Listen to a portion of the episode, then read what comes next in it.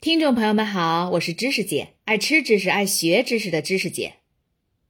咱们先来回答上一期结尾的几个问题。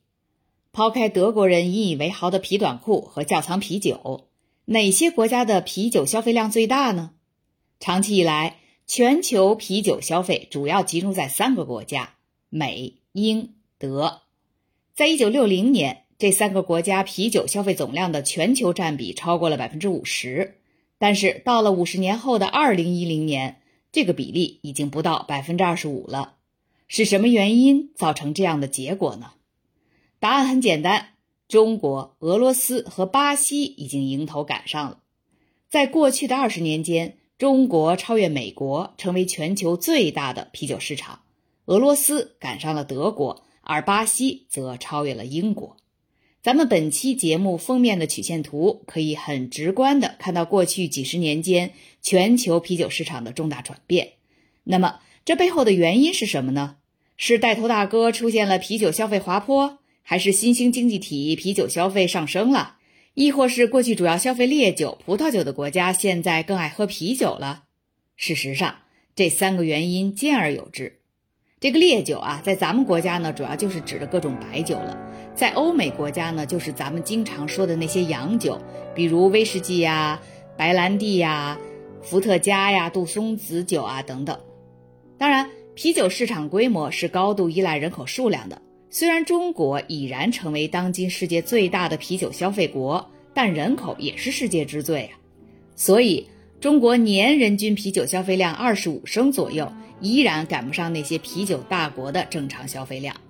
我们在前面节目中熟悉的啤酒国家，依然在人均消费量榜单上名列前茅。捷克人民获得世界级啤酒客的称号，二零一三年和二零一四年人均消费一百四十三升，德国和奥地利则紧随其后，约为一百一十升。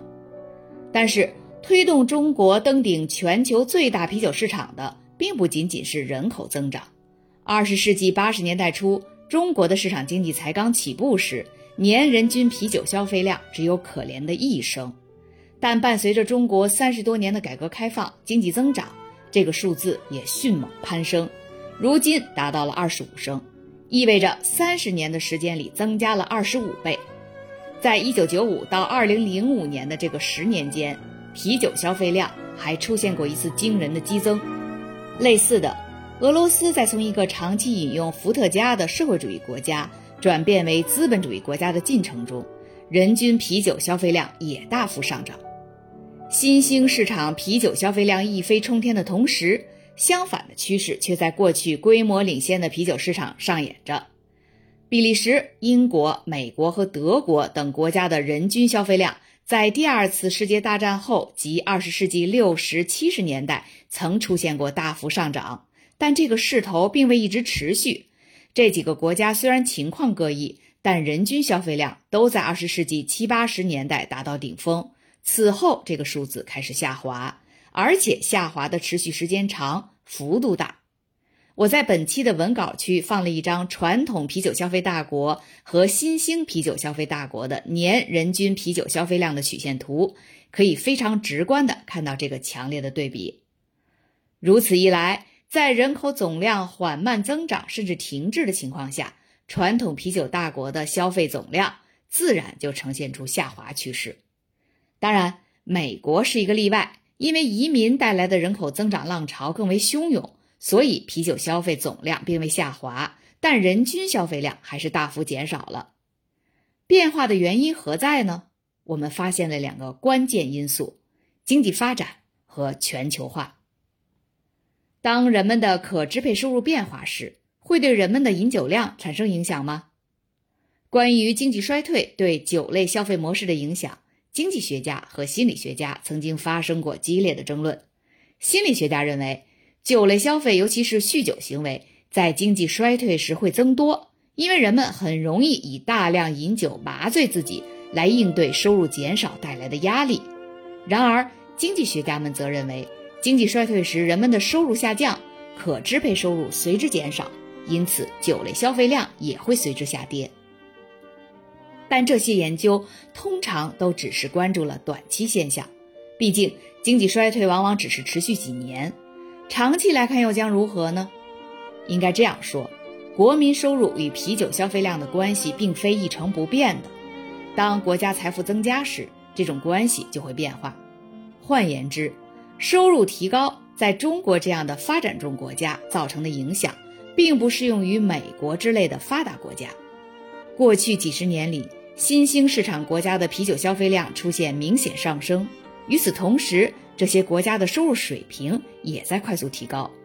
然而，在已经富裕了的啤酒消费大国，例如德国、美国和比利时，虽然收入水平也在提高，但啤酒消费量的变化模式却截然不同。似乎正如经济学家所言的倒 U 字形关系一样。穷人变得富有时，可支配收入也会增加，于是会消费更多的啤酒。但这个趋势会在某个节点后出现拐点，啤酒消费量又开始随着收入提高而下滑了。为什么收入提高会造成啤酒消费量下滑呢？最简单的解释就是，当到达了某个最高点后，人们已经满足了。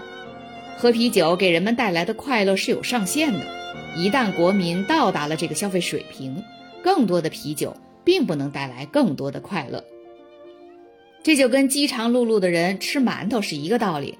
头两个馒头下肚一定会大大提升你的幸福感，但是等到吃完第三个，从第四个开始，你的幸福感就会大大降低，甚至再往后就开始变成痛苦了。当然，那些大胃王除外。一度曾在抖音、快手上流行的那些吃播主播们，我想三四个馒头是肯定远远达不到他们幸福感的顶峰的。当然，还有，随着收入水平的提高，人们也会逐渐意识到并且关注到大量饮酒给健康和安全带来的潜在威胁。发达国家还出现了向高价值啤酒转移的趋势，精酿啤酒逐渐流行起来。我们会在后面的节目中专门再来聊。如今，时髦的葡萄酒馆在英国伦敦和比利时布鲁塞尔四处可见。随着传统啤酒大国逐渐富裕，人们也越来越喝得起更具有异国情调的进口饮品，例如葡萄酒和烈酒。由于收入提高，这些国家的人们出国旅游的时间更长，能够接触不同口味的饮品，生活在更为全球化的世界，而进口葡萄酒和烈酒的价格也在逐年降低。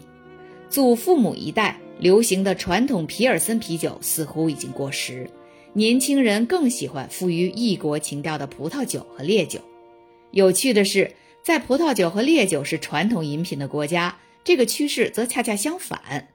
在伦敦人、爱尔兰人和柏林人日渐喜欢品味葡萄酒的同时，巴黎人、罗马人和俄罗斯人却在啤酒中发现了前所未有的异国风味，啤酒消费量。逐年上升。朋友们可以在本期文案区里的第二个曲线图上看到这种十分明显的变化。